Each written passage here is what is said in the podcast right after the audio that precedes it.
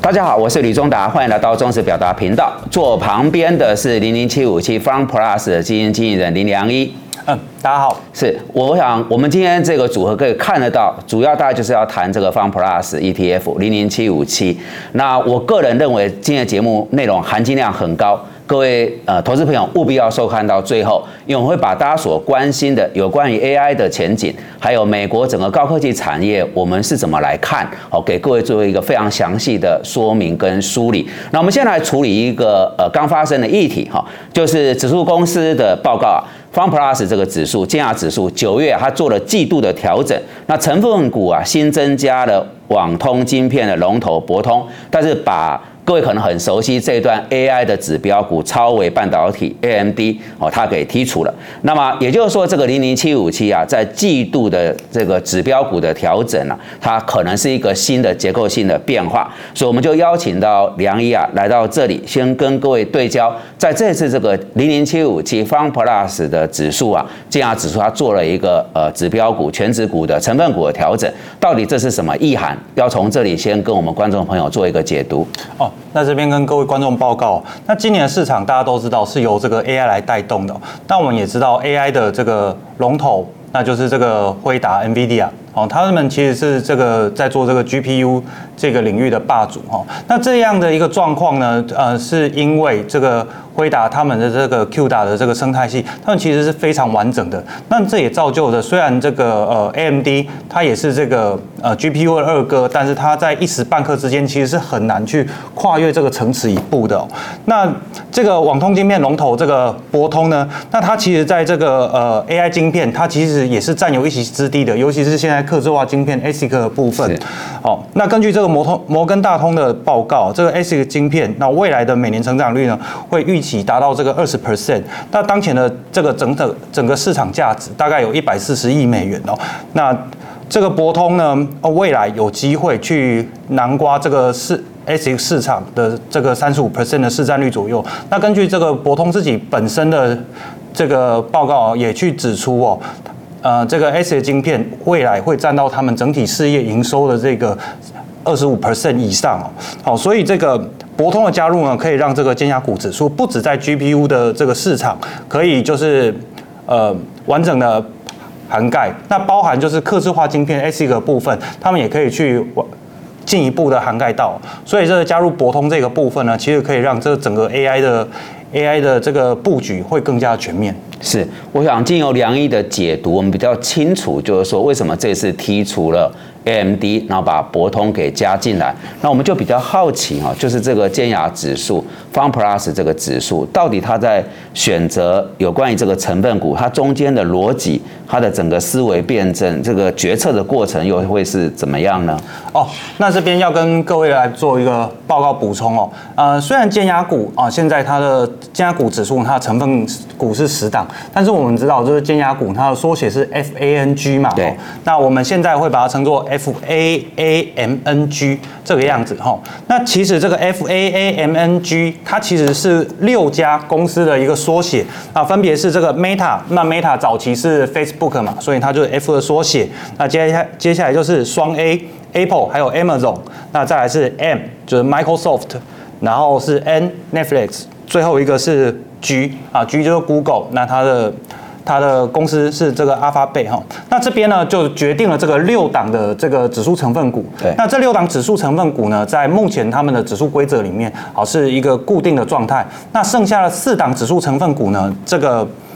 这个指数公司，那他们会去依据这个产业分类，是在这个非必需消费，还有这个媒体通讯以及科技，他们里面的次产业。好，去做一个分类，我们可以看到字卡这边哦，在字卡这边依据这个次产业的分类，好，来去选择剩下的四档标的。那这四档标的从这从这个这些次产业里面，那他们是怎么去选择呢？他会依据它的市值，然后成交值，还有价格营收比，还有净营收成长率，那依据他们的排序，分别去给予这个三十五趴、三十五趴、十五趴、十五趴的一个权重，那去做一个综合的排名，然后去取出前四高的标的来做这个呃它的指数成分股。那这样子的话，加起来呃尖牙股指数总共就会有十档标的这个样子。是，呃，感谢梁毅的说明哈，我们这样比较清楚，就指数公司它在调整这个成分股，它背后的思维逻辑是什么？那另外一个问题，我们就比较好奇，其实这个超伟啊，AMD 哦是很不错的标的哈，可在这次的成分股调整，它被剔除了，是，那这似乎是一个遗憾，有点可惜。对，那不晓得是说有什么方式可以去补足这样的遗憾呢？哦，那这个问题我们呃也有接收到这个呃。投资人的提问，他们会觉得就是，哎，这个 AMD 很好，那你这个资产管理公司是不是可以就是，呃，虽然纳入了博通，但是可以不用剔除 AMD？那这这部分我们可能必须说一个抱歉哦，因为 ETF 它的宗旨就是去追踪一个指数的表现。那依据呃我们国家的对这个资产管理公司的规范，还有这个金融产品的规范，就是它在公开说明书一开始就是说，就是我们必须要去。投资这个指数的成分股，所以如果这个指数公司把这个呃 AMD 把它剔除掉的话，那我们可能就没有办法去自行的说哦，我要去投入 AMD 哦。那但是投资人呢，如果他你自己本身哦也非常看好这个 AMD 的话，那其实也可以透过呃自行去买入 AMD 的部分来补足这个遗憾。那如果你又要考量就是哦要建构一个呃完整的投资组合的话，那其实你可以去。呃，例如就是你原本投入这个 Fun Plus 啊，有一百万的话，那你可以另外去提拨十万块，那去投入这个 AMD，那这样的话一样可以达到它就是权重分散的效果，那也不会在 AMD 过度集中。好，那如果就是哎，你今天不想要额外的去拿出拿出资金来去投入 AMD 的话，那这样的话，你可你可能可以哦去呃缩减你九九 percent 左右的这个。呃，零零七五七的部位，那把这个现金拿拿去买入等值的这个 AMD，那这样的话也可以去补足，就是哎，你很看好 AMD 这样的一个状况，好，这边做这个补充。感谢梁一哈，就是我们在挑 ETF，可能观众朋友的焦点比较集中在绩效。但我们刚刚这几个问题，其实在厘清这个指数公司它在一开始决定成分股它的逻辑跟方法论是什么。我个人是觉得还蛮重要的哈，所以提供这些资讯给各位参考。那接下来就是我们看到今年的行情啊，以美国高科技为首啊，基本上从去年十一月 Open AI 发展出这个生成式的这个语言模型之后，今年一整年几乎美股的跌宕起伏，完全都是在 AI 这个领域它来主导哈。那接着往下看，就经由这一次的呃成分股的调整，似乎它在这个涵盖的广度上来讲，跟 AI 有比较更深度的连结。那就不晓得基金经理梁一兄他怎么看？呃，在这次成分股调整之后，哦，是否能够在这个商品覆盖更多 AI 概念那有关的商机？那 AI 这个族群往下哈，历经了这一波。的一个调整，你又是怎么看它的前景呢？那其实像呃 FNG，它其实是涵盖非常多的这个 AI 建设哦。那在硬体的硬体的部分，我们知道除了原本的 GPU 以外，那还有就是呃云端的龙头亚马逊，然后 Google 跟这个 Microsoft，那这个其实都算是在基建的部分。那一开始的时候，我们可能会比较聚焦在就是呃 GPU 的龙头哦，回答或 AMD 的部分。可是我们可能去遗忘了一个事情哦，就是其实现在有很多这个 AI 晶晶片，它其实开始去往这个 ASIC 晶片、特殊化晶片去走哦。那这个部分，那可能在过去过去哦，我们涵盖是可能比较没有办法去做到那么全面涵盖的。那博通的加入，刚好去补足了这个拼图。就是当做了最后一个拼图去补足了这个缺口哦。那在软体的部分啊，就如同刚刚副总这边有提到了，那就呃 Open AI 的主要投资者哦，微软或者是呃 Meta 跟 Google，他们其实都是这个 AI 技术的先驱哦。那这样的加入了博通的这样的一个过程，其实可以让这个硬体，然后还有就是既有的呃。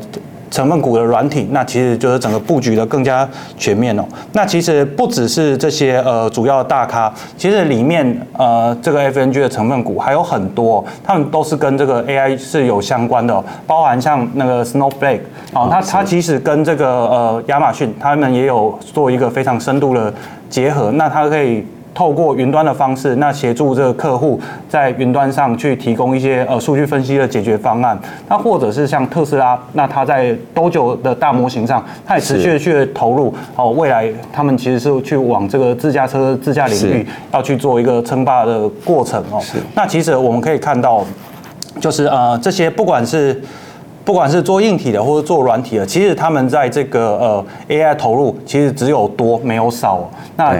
尤其是在呃，我们接下来可能会预期哦，市场可能会有一点衰退的这样的呃顾虑的情况下，但我们同时也发现这些大公司哦，他们其实对于这个 AI 的资本支出是没有在缩减的。是。那这边我们就可以呃察觉到，其实 AI 这一件事情哦，是我我必须去投入，而且不能掉队的。是。我想补充一点哦，就是历经了二十一。马的联总会升息，所以大家预期到美国的经济多少都有负向冲击，所以说一节食，不管是在企业或是个人都会存在。可是如刚才梁毅所谈到，在 AI 的资本支出现在是只有多没有少，就代表这是一个很清楚的浪潮，大家不能在这个军备竞赛里面去这个。落人后哈，所以就会全力在这边投入，这是跟我们所其他行业看到很不一样的现象。我做一个补充，那再往下我来引用两个资讯源，一个是吉宝，另外一个是诚心。那根据这两个资讯源统计，我们发现台湾地区这个受益人数排在前十名的海外的股票型的 ETF，那科技主题的它是超过一半，然后再往下另外一个指标是绩效。绩效一样哈，就是排在呃前面绩效的五名的哈，也都是呃海外在以美国为首的科技主题型的。ETF，那这反映出什么？就是高科技的这个主题，它具备一个高成长，而且是一个主要趋势所在的一个脉动所在哈，所以它是投资人在台湾地区啊现阶段来看很受到呃这个喜欢哈青睐的一个标的。而在我们所看到这个统计资料里面，如果只对焦在 From Plus，就是零零七五七这档 ETF，它今年以来到这里绩效是超过七成，那。根据统计资料，诚心到九月底的一个呃统计啊，海外的产业股票型的 ETF，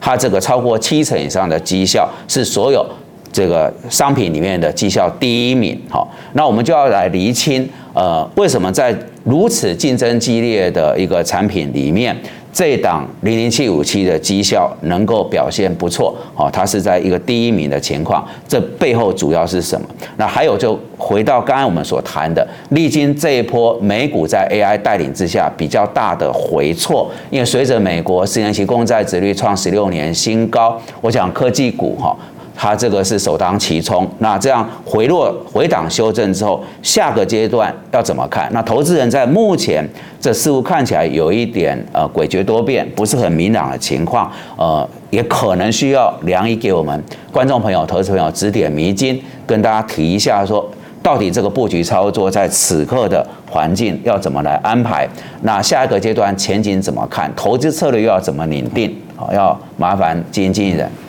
其实零零七五七哦，它之所以在今年可以有这么亮丽亮眼的表现，那其实还是归功于它追踪的这个 Fun Plus 指数。那 Fun Plus 指数它其实可以有这样的表现，主要是来自于哦，它采取的是一个所谓的精英战术。哦，那这个精英战术呢，哦，我们可以看到这个字卡，这个是它十档。呃的成分股，那我们可以看到这十档成分股其实都是现在呃世界呃最有竞争力的这个科技巨头。那他们呢，其实涵盖的这个呃产业，好，其实绝对不是只有在 AI 这个部分哦，包含这个呃尖端半导体哦，这个电动车、云端、串流影音，还有这个金融科技哦，其实都是他们这个涵盖的范围哦。那因为这样跨足多主题的这个